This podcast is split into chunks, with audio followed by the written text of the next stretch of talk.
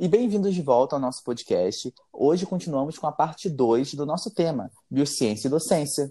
Continuamos com os nossos convidados e vamos dar prosseguimento à nossa discussão. Gente, continuando aqui a nossa discussão, no final do, da parte 1, lá do episódio 2, é, nós estávamos chegando lá no conhecimento técnico-científico, né? O, qual é a relação do técnico científico na sala de aula? Vocês acham que o técnico científico na sala de aula ele é negligenciado, ele acontece de forma errada ou ele acontece tranquilamente?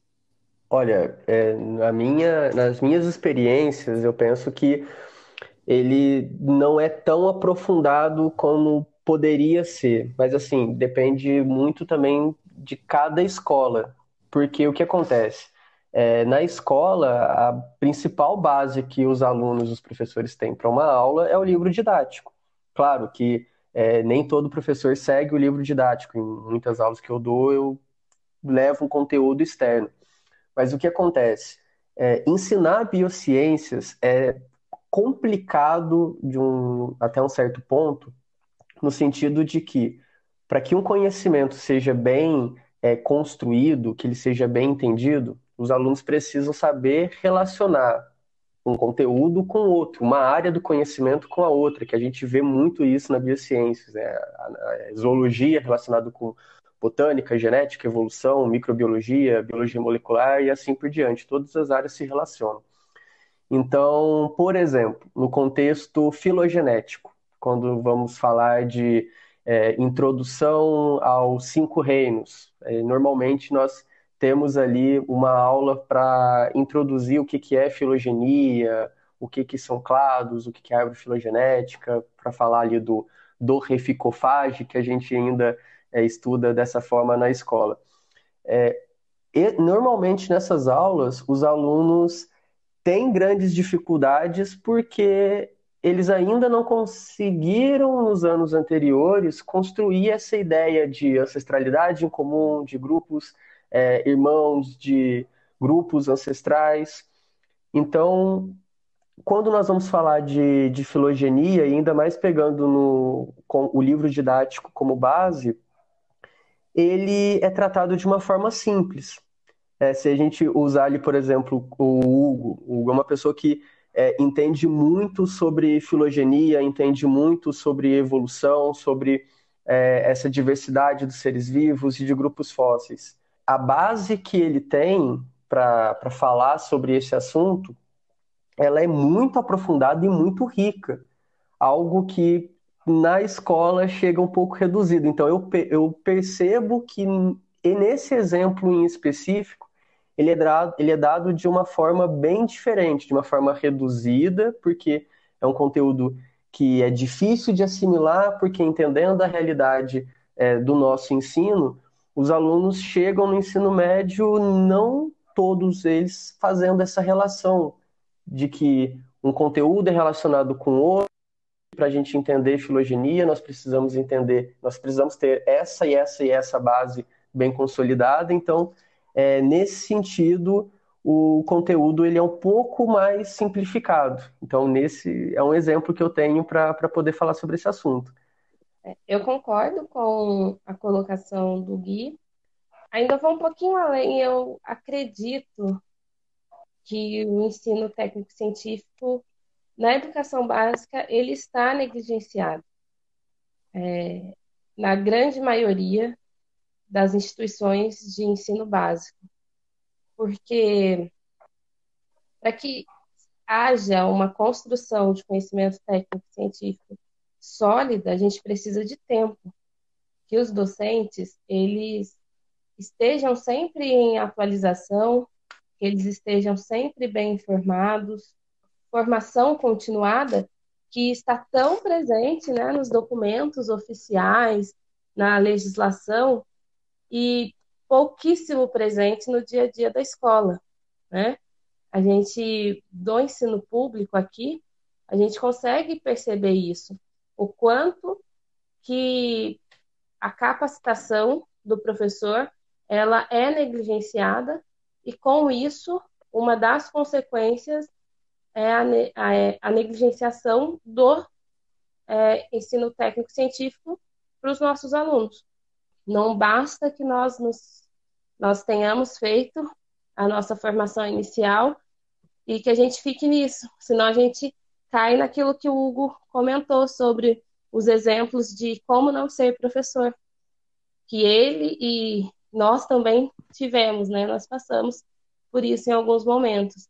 Então, eu acho que a questão do tempo, que os nossos alunos não têm, e a falta de capacitação do professorado, dos docentes, influenciam negativamente e diretamente nessa questão do ensino técnico científico no, no ensino básico, na educação básica. Você falou duas coisas assim importantíssimas que assim eu, eu bato palma. A primeira você fala sobre o técnico científico ser negligenciado. Eu até falo isso no meu livro que assim uma coisa é você hierarqui, hierarquizar o que, que você quer que o seu aluno entenda. Você coloca primeiro um conceito de diversidade, segundo lugar você coloca é, meio ambiente, terceiro, quinto e último lugar você coloca técnico científico. Uma coisa é você fazer isso, né? Outra coisa é você negligenciar o técnico científico, é você tra não trazer ele ou trazer ele de forma errada. Você pode trazer o técnico científico de uma forma é, menos presente, porque não é o foco da sua aula, porque não é o foco do, do, do, que você quer que seu aluno entenda como cidadão, que eu até, que eu até compreendo, né? Acho que compreender a diversidade animal é muito mais importante do que decorar nome em latim. Mas outra coisa é você errar, negligenciar, igual você falou, né, na, na negligência, é, o técnico científico. Você ensinar um técnico científico errado, ensinar um técnico científico de 1930, né, que é bem presente ainda nos anos, de, nos anos 30 aí no, nas salas de aula. E a outra coisa que você falou da formação continuada, quando eu leio esses documentos de formação continuada, vem na minha cabeça os currículos de biociência dos anos 60, que eles eram importados dos Estados Unidos e vinha lá na parte de experimentos para o aluno fazer experimentação com neve, né? Que não tem noção nenhuma um, um, currículo pedir experimentação com neve aqui no Brasil, né? Lá nos anos 60 importado dos Estados Unidos. Que, que ligação tem isso? Porque é muito fácil você botar num documento nacional que você quer que, o, que um, é importante um professor ter formação continuada, mas sendo que no espaço que ele vive, às vezes tem uma, com muita sorte, uma universidade pública que ofereça um curso de formação continuada, né? Nós estamos falando de Brasil que é imenso, né? É, é muito, é, a realidade é muito diferente, por exemplo, do Rio de Janeiro, que tem sete universidades públicas, dentre institutos, que oferecem tudo que você imagina, do que para o interior do sertão da Bahia, que com certeza não deve ter uma universidade pública se tenha uma assim com, com, com as suas dificuldades de inserção, sabe? É, então, assim, esses documentos de formação continuada, eles são legais de existir, mas eles cobram uma coisa que não é a realidade do país. É, e, Hugo, só para... Até desculpa ter te interrompido, Silvio. É, só queria só complementar uma coisa que vocês dois falaram, que eu acho que uma, uma, um dos processos que tem influenciado bastante, é, seja no negligenciamento ou seja na hierarquização, colocando o técnico científico lá embaixo, é a, a, essa questão do vestibular nas escolas, né? Que é a gente olhar para a escola com um outro objetivo. É, não, não me surpreende eu ver alunos ou ver pessoas dizendo que a função da escola é preparar o estudante para passar no vestibular. E aí, quando você transforma a escola como um ambiente em que você vai aprender dicas, que você vai resolver exercícios para poder passar da faculdade, você acaba fazendo uma seleção. Opa, isso daqui é, cai no vestibular, ah, isso daqui não cai no vestibular. E isso é uma situação assim é muito comum de acontecer.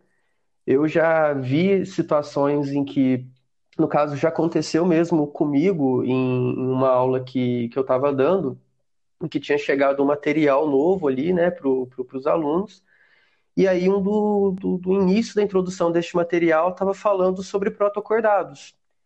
E aí eu até disse para os alunos, olha, esse conteúdo ele é extremamente importante de vocês aprenderem, conhecerem um pouco mais sobre o processo evolutivo dentro do grupo dos cordados, mas, mas protocordados dificilmente será cobrado numa prova do Enem.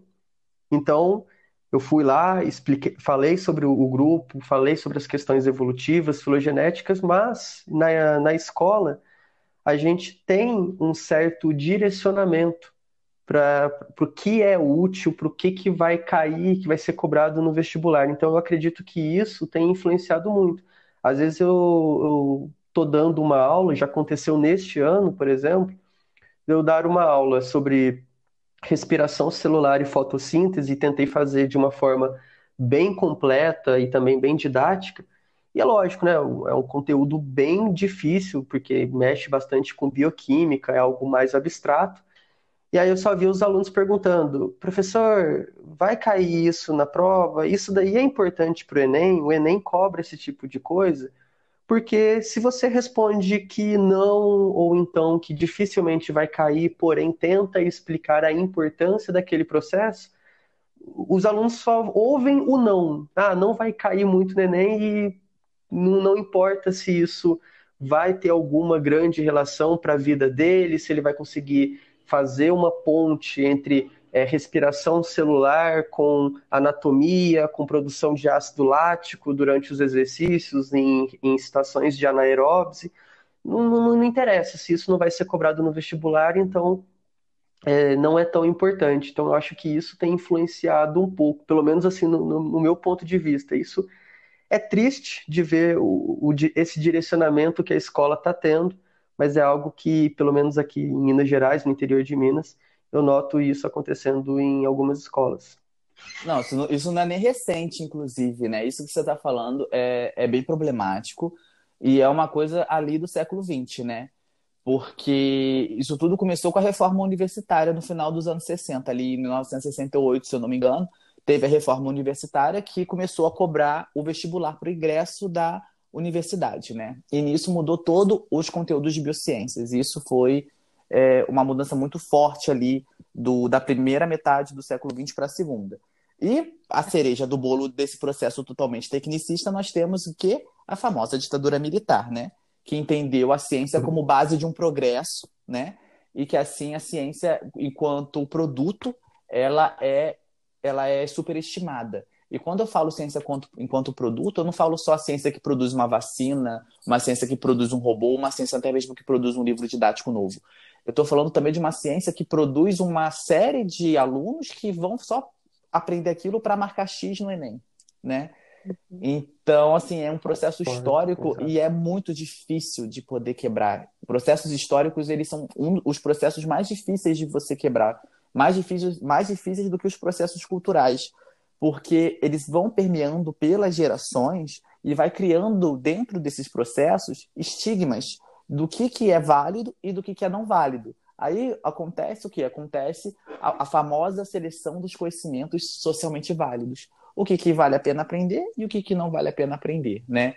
E os currículos, eles são a maior prova disso, né? Cada vez eles estão mais reducionistas, cobrando cada vez mais relações que vão estar ligadas ao progresso e isso coloca progressos entre 15 aspas, né? Mais aspas do que falar peixes. E para uma população que vai estar tá formada, que vai ir trabalhar e que vai gerir todo o, a máquina do país, né? Sendo que, na verdade, você está criando trabalhadores que não são críticos e que vão aceitar qualquer sistema político justamente porque eles não desenvolveram criticidade no período que eles deveriam estar. É. E falando sobre essa essa construção de currículo, né? Quem constrói o currículo é uma pessoa, certo? E Sim. essa pessoa, é, não uma pessoa, uma única pessoa, mas Eu um entendi. grupo de pessoas. É uma entidade. É, isso. E ela é essa instituição, ela, ela tem os seus as suas preferências. está muito relacionado a questões políticas, né? Porque a gente pode ver que o currículo vem mudando de acordo com as preferências políticas, né? Ainda sobre o que vocês estavam comentando, sobre essa questão de, de o quão forte é, é os vestibulares dentro do que é válido, o que não é válido para ser aprendido, é o quanto a escola tem falhado nisso, né? Porque se, se a escola está ali para te garantir o acesso a um ensino superior, ela não está fazendo o papel correto, né? Não sei se vocês concordam comigo. Principalmente a escola pública.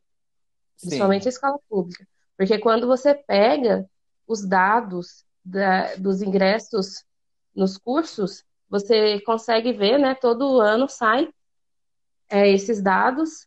E eu tô, tô falando isso porque eu usei alguns desses dados para escrever a minha dissertação. São alguns do, dos dados que eu analiso. E aí você vê a interface gigantesca, né? O buraco gigantesco existe entre o acesso dos de, de ensino público ao ensino superior gratuito, que teoricamente, mas muito teoricamente, foi feito para eles, com o acesso a esse mesmo ensino público, esse ensino superior, pelos alunos de escola privada, de, institui de instituições privadas. E aí a gente percebe o quanto a escola tem falhado, se esse for realmente o objetivo, que na minha visão como professora não deveria ser, né? Mas isso não é uma coisa que eu mude sozinha, é como o disse, é uma é uma questão histórica e que tudo que é histórico é muito difícil de ser derrubado e exige anos de tentativas e de não de uma única pessoa, mas de um número bem significativo de pessoas para que isso possa ter algum efeito. E aí a gente percebe o quanto que a escola tem falhado até nisso, se for realmente o objetivo da escola. Porque nós percebemos que os nossos alunos do ensino médio, eles não saem da escola do ensino básico preparados nem para ingressar no ensino superior e nem mesmo para ingressar no mercado de trabalho. E aí fica aquela questão, então, para que, que a escola está servindo, né? Exatamente. É, e realmente é uma pergunta assim que fica em aberto. Qual que é a função da escola, né, do ensino formal, no caso, né? pro, pro século XXI, né? Porque, assim, nós já estamos na década de 20 do século XXI, né? Estamos ainda na primeira metade do século XXI, mas até agora, 20 anos já começando o século, e a gente ainda não tem uma resposta, não vou falar definitiva, mas vou falar plausível, é, do que, que seria a escola para o século XXI, qual que seria a função, porque a gente segue muito ainda uma, uma resposta de uma escola do século XIX, não é nem do século XX, né? E isso, e isso é bastante problemático porque nós estamos lidando com pessoas que, hoje em dia, no ensino médio, é a faixa etária é o quê? 17 anos, com gente que nasceu nesse século, nos anos 2000, né? Então, é uma geração nova, com demandas novas, dentro de uma realidade totalmente diferente, e a gente aplica um conceito de escola do século XIX. Exatamente. Eu, eu, eu concordo ali com, com o que você disse, Hugo, e assim, de um dos objetivos ali da escola, lógico que não dando aquela resposta definitiva, mas eu imagino que uma escola ideal, o papel universal da escola deveria ser reunir uma quantidade de conteúdos e construir esses conteúdos com os alunos, mas principalmente ensinar essas pessoas a refletir sobre o mundo que os cerca, né? sobre o ambiente em que eles vivem, sobre o meio em que, os, em que eles ocupam. Eu lembro de uma, uma frase em que passava na televisão quando eu estava no ensino médio, e isso me marcou muito.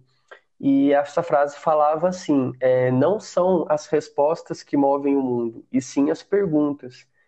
Quanto mais você questiona sobre um determinado um conteúdo, sobre uma determinada informação, isso é riquíssimo para a sua construção pessoal. Então, acho que a escola deveria ensinar o aluno, o estudante, a ser crítico, a mudar essa relação, até mesmo é, é, pegando no sentido da palavra aluno, que indica uma pessoa sem luz, de, de mostrar: olha, você tem a capacidade, sim, de interpretar os dados, de analisar uma situação e construir uma explicação para aquilo, usar ali do conhecimento adquirido ao longo da sua vida e também na escola para entender o mundo, para não ser uma pessoa passiva para o resto da vida. Então, eu acho que a escola deveria ensinar mesmo as pessoas a construir esse conhecimento, que não ficasse apenas na teoria pedagógica, mas que fosse algo mais prático, né? Formar alunos com atitudes.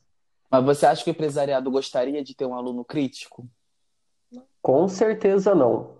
Exatamente. Definitivamente não. Que é o que a gente cai no contexto da educação bancária de hoje, né? E, que é, ajuda, nos ajuda a entender por que, que a educação é um pouco dessa maneira. E se você ainda parar para ir mais a fundo e descobrir que quem, a maioria das pessoas que fizeram a BNCC são empresários, aí você Nossa, pensa isso. mais ainda, exatamente, os artigos eles estão apontando isso, né? De quem fez a BNCC é o empresariado. É, é aquela luta de classes, no sentido assim, tem a classe do empresariado, tem a classe acadêmica, tem a classe social, elas brigam pelo espaço do currículo, né? O currículo ele é um campo de política, de briga política. O que que você quer criar dentro dessa nova geração que está vindo? E vendo que a BNCC ela é criada pelo empresariado, você já imagina que tudo isso que você falou não é o que querem que essa geração tenha. É o que eu tava, o que eu comentei, né? Que existe para a criação dos currículos, a BNCC, por exemplo, né? E existe interesse. São criados Sim. por pessoas que têm interesse. E a ciência, de maneira geral, é feita assim, né? É, Sim, Então, se você pensa nesses currículos que são formalizados para poder fazer a gestão é, da educação no Brasil, não só no Brasil, mas em todo o mundo, mas que tem interesses, você já imagina é, o porquê de, de certas respostas não virem, como essa, a resposta à nossa pergunta, né? Para que, que a, a escola está servindo nesse momento? Em cada momento histórico e político, ela vai servir para um determinado fim. E com certeza esse determinado fim não vai ser o, o melhor para a sociedade de maneira geral, mas sim para aqueles que estão desenvolvendo aquele currículo, né? É, você imagina. Tanto, é, tanto que a pode gente falar. vê isso na área de, tanto que a gente vê isso mesmo, né, nos professores da área de humanas. É só a gente ver o tanto de relato que tem de professores ensinando um, um determinado conteúdo e descobrirem que é, os pais desses alunos, ou a direção, ou pessoas externas que, sou, que souberam dessa aula, estão caracterizando a aula como uma doutrinação de esquerda Uhum. ou algo do tipo. A gente sofre bastante eh, na nossa área, sabe? Acho que os professores ainda que dão aula de, da área de humanas acabam sofrendo ainda mais, justamente porque é, ensinar as pessoas a refletir é ruim, né? Aprender um pouco mais sobre diversidade, que o mundo não é uma caixinha que pequenininha, que ela sempre é, é, nos entrega mais possibilidades, isso é ruim para quem está na classe dominante, né? Sim, a classe dominante sempre vai querer continuar sendo dominante. E uma É. vez que conhecimento é poder, então privar de conhecimento crítico a próxima geração é uma forma de você ficar no domínio por mais tempo, né? Mas é lógico que é o embate das classes, né? A, a, o, a classe acadêmica cai em cima, igual falam, ah, que o BNCC não é um currículo. Mas ela já está sendo tratada como se fosse um currículo. E isso já é uma estratégia deles, falar o que não é, para justamente para quando o pessoal começar a usar como currículo, falar, não, mas ninguém falou que ela é currículo, é só para se basear. Se basear em quê? Ela não tem quase nada, né? Pois é. Pois é, não, pois é. É, eu quando fui fazer análise sistemática para o ensino de zoologia na BNCC, eu tomei um susto. Não tem, simplesmente não existe. Então, é uma tendência que, que eu percebo aqui no século XXI, os currículos cada vez mais reducionistas, por causa do interesse do empresariado. E isso vocês conseguem ver na sala de aula de vocês? Bom, é, a gente consegue perceber isso em, em alguns momentos, né? Quando o aluno pergunta a importância de determinado conteúdo, como nós já havíamos comentado. Ou quando a equipe pedagógica da escola, talvez o Gui consiga falar um pouquinho melhor sobre, é, sobre esse recorte, por conta dele estar numa instituição privada, né?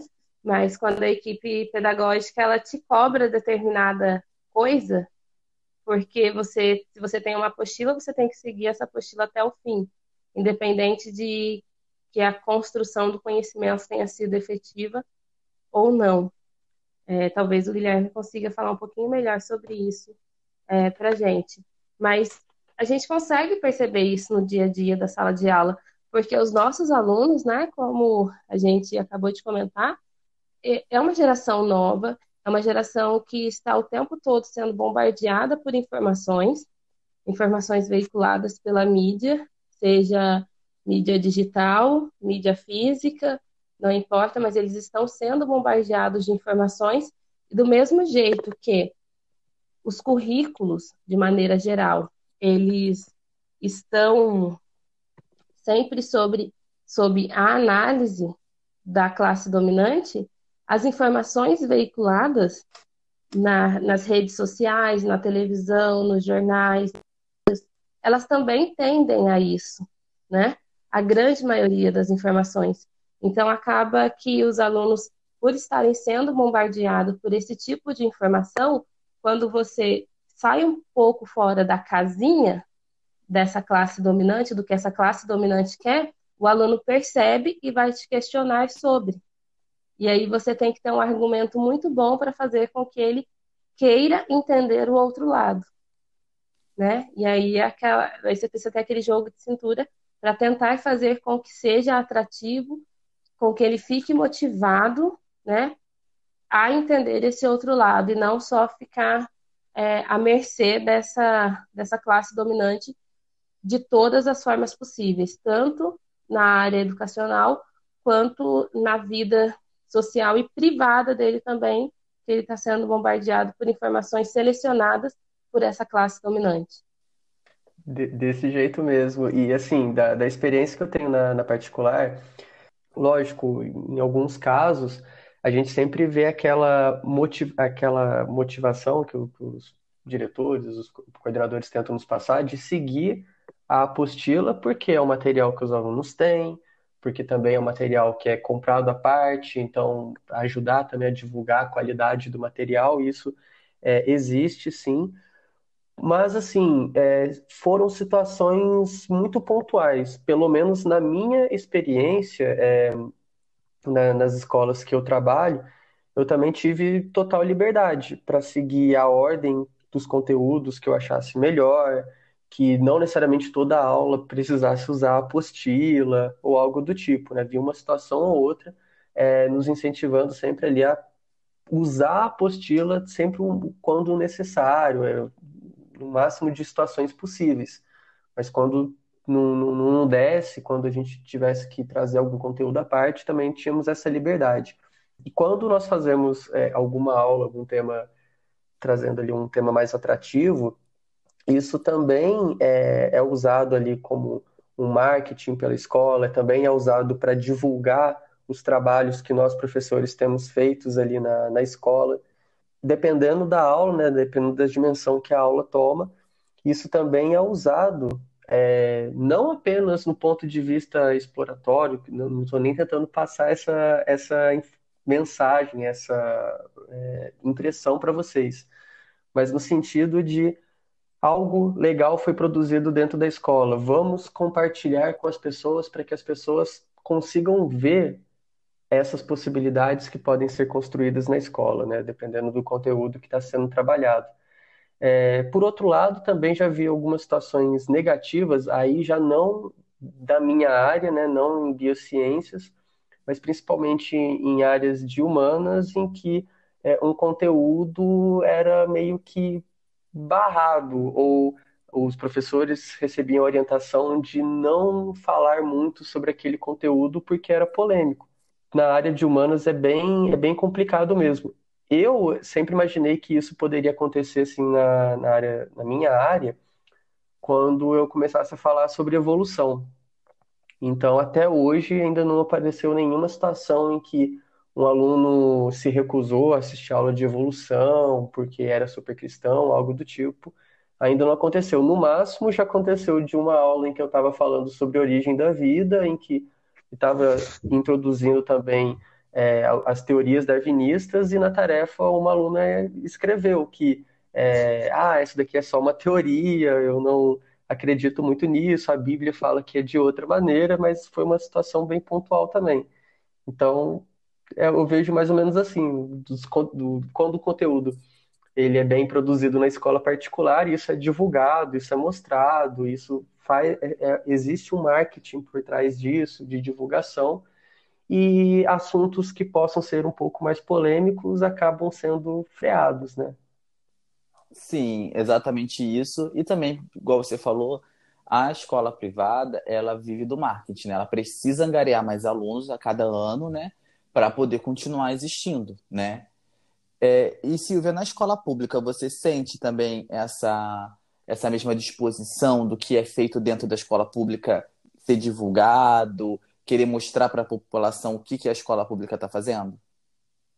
É, eu já percebi isso bastante, e isso depende, na escola pública, pelo menos nas que eu atuei, isso depende muito da equipe diretiva. É, depende da equipe pedagógica e diretiva, do supervisor, da, da direção, é, sobre a, essa exposição dos, dos trabalhos. E geralmente isso, essa exposição ela está mais relacionada com eventos, como feira de ciências, por exemplo. E aí a gente vê que, que há uma exposição maior, uma mostra maior do trabalho dos professores. É, apesar que, né, hoje as redes sociais, né, a, o Facebook de maneira geral, ele é muito explorado por todos. E aqui em Minas Gerais, o ano passado, a gente ainda não sabe como vai ficar esse ano, mas o ano passado não houve zoneamento. O que é esse zoneamento? O aluno ele caía na escola mais próxima ao seu endereço. Isso acontecia diretamente pelo sistema principalmente os alunos quando estavam ingressando e saindo do Fundamental 1 e indo para o Fundamental 2, aí tem a mudança de escola. E aí isso acontecia pelo zoneamento. E isso deixou de acontecer o ano passado. Como, como isso deixou de acontecer aqui o ano passado, nós percebemos que as escolas, na intenção de atrair um número maior de alunos já que o aluno poderia escolher para qual escola ele iria, né? Ele poderia dar três opções no momento de fazer o seu cadastro no sistema. As escolas começaram a publicar mais os trabalhos desenvolvidos ali dentro, na tentativa de sempre chamar mais alunos e evitar que funcionários fossem dispensados, que turmas fossem fechadas. Então, no, do ano passado para cá, houve um aumento que eu acredito que esteja relacionado a esse não zoneamento mais das matrículas. Mas, de maneira geral, vai depender muito da equipe diretiva fazer esse direcionamento dessa exposição ou não. E Silvia, você tocou num, num tópico aqui, que, era o, que é o nosso tópico final, que é o Covid, né? A situação que a gente está agora no momento. A docência no ensino remoto, né? Porque eu acho uma violência chamar de EAD. Porque EAD é uma uhum. coisa, remoto é outra, né? Não vamos, não vamos estrangular os conceitos. Como é que tá a docência no interior? Porque, assim, é, os seus alunos, dos dois, é, têm acesso à internet, têm computador, eles conseguem ter acesso às suas aulas? Porque agora, com essa mudança, né? Ficou mais seletivo o ambiente escolar com essa, essa pandemia? ficou menos seletivo? Como que tá a sua, a sua prática docente no ensino remoto barra EAD entre 15 aspas, mais do que répteis e peixes? Bom, é, aqui para mim, eu, como eu disse né, no início, eu estou numa escola campo, é uma escola rural. Sim. É, para as pessoas terem uma noção, eu moro aqui em Itajubá e eu dou aula no município vizinho, que faz parte aqui da Superintendência Regional de Ensino aqui de Itajubá. É, são 30 quilômetros de estrada de terra para eu chegar nessa escola. Sim. E os meus alunos, a grande maioria deles, não tem acesso à internet. Nossa. A internet de qualidade. Assim, Sim. uma internet que seja o suficiente para que eles consigam baixar um vídeo que eu gravei para eles. A grande maioria não consegue. Isso está fazendo com que o ensino nesta escola seja um ensino seletivo. Isso não está nem relacionado, né, a essa seleção não está nem relacionado ao poder aquisitivo. é realmente a falta de estrutura física. A internet simplesmente não chega em alguns pontos que a escola abrange, a internet realmente não chega, não tem, não tem fiação, não chega. Então isso tem dificultado bastante. E aí a gente tem tentado metodologias diferentes, né?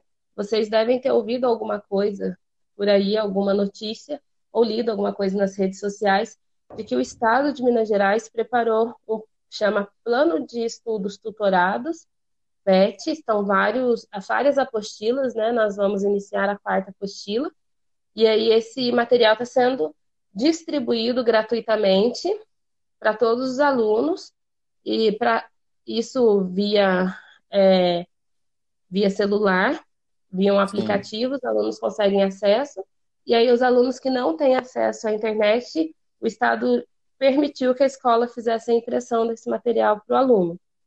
Só que aquela coisa, né? O, o material ele não abrange as necessidades locais de cada escola.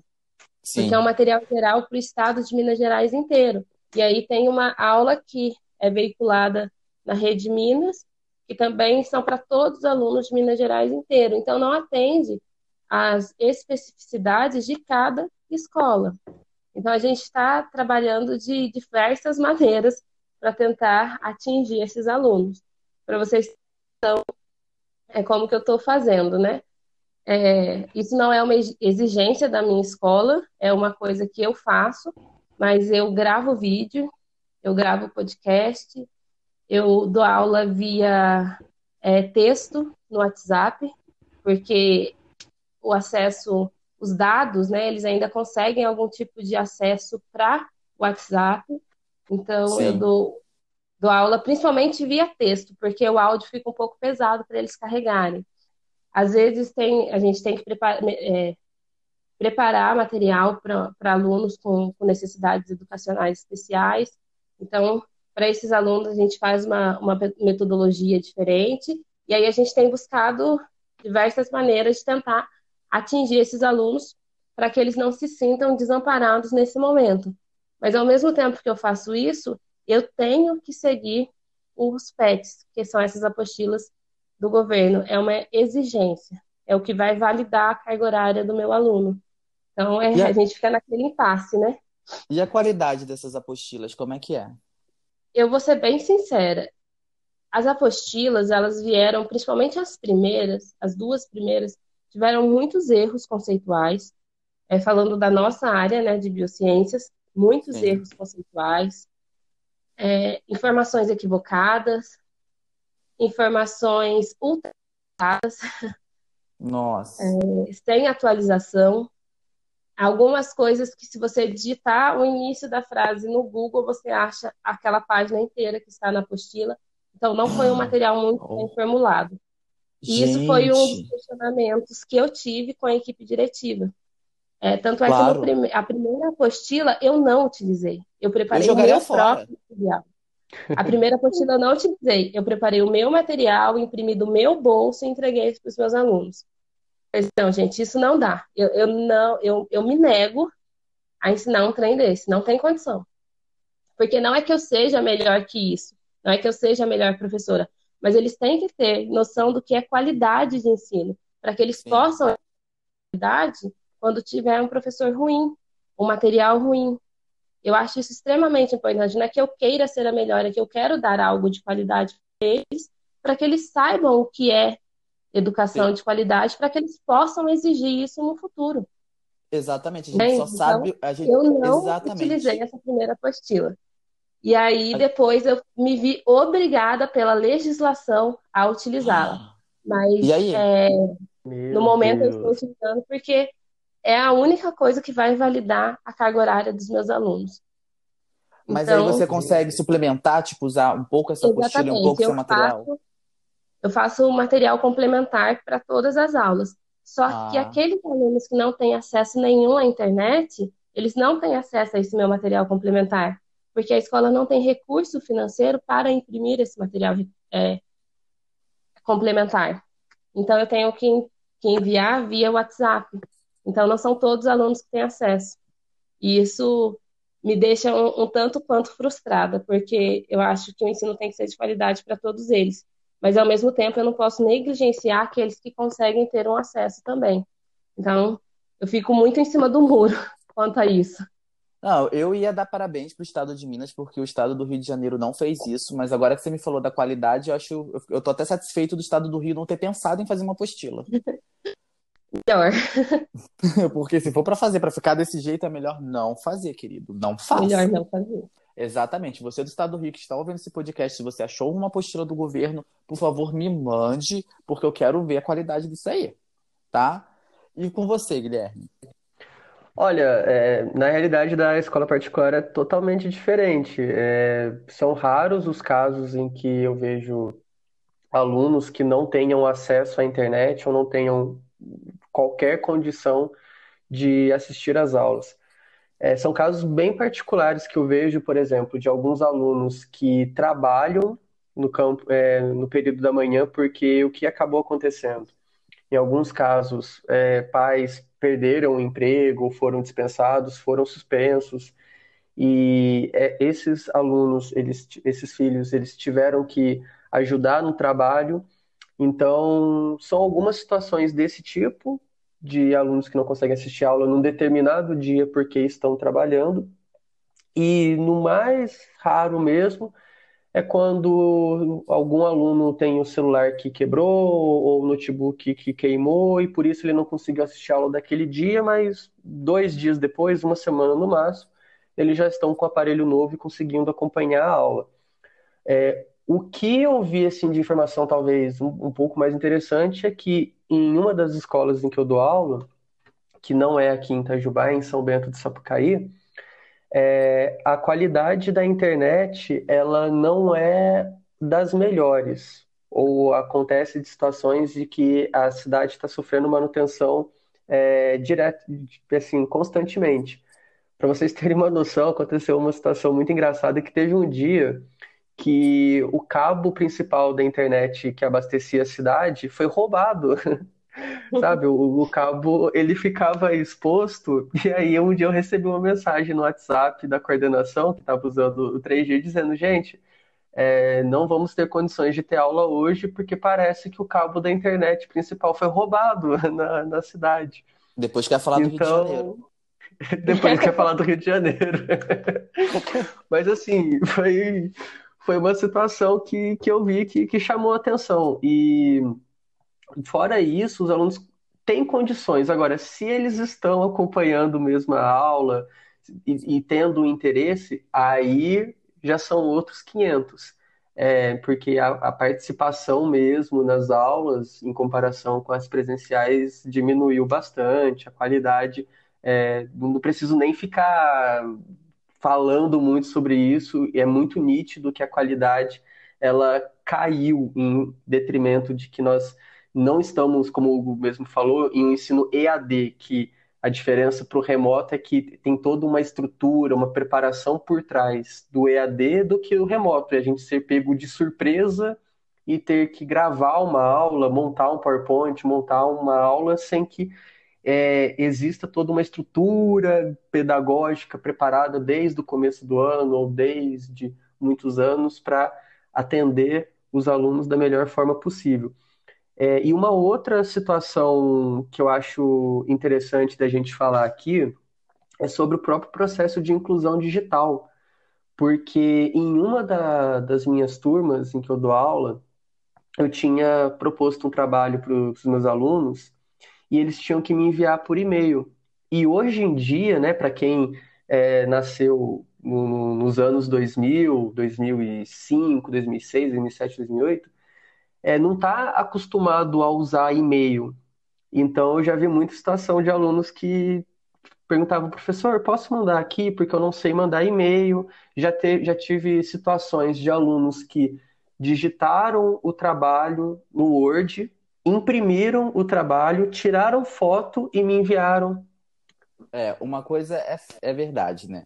O futuro é incerto e nós temos que atuar nos nossos processos, né? E é com essa reflexão que eu queria finalizar aqui essa nossa parte 2 e agradecer imensamente a presença do Guilherme Alckmin e da Silvia Arcanjo. Gente, muito obrigado. Foi uma conversa extremamente enriquecedora, tanto para mim, imagino que também para vocês e para todo mundo que está nos ouvindo, Com né? certeza. E muito obrigado, gente. Eu que, eu que agradeço, Hugo. Obrigado mesmo pela oportunidade. Obrigado aos ouvintes. Obrigado, Silvio. Foi um prazer mesmo conversar com vocês. Tô com saudade. Tomara logo que essa pandemia passe para que a gente consiga se reunir e conversar pessoalmente. Obrigada, Hugo, pela oportunidade. Obrigada, Gui, por essa troca de experiências. E obrigada, ouvintes, né? Qualquer sugestão, qualquer dúvida, escrevam para o Hugo que ele repassa para a gente. E você que está ouvindo a gente aí e gostou do nosso podcast, Fica de olho no meu Instagram que sempre vai sair um novo episódio de 15 em 15 dias. Me segue lá, hugo.azv. Muito obrigado e até a próxima.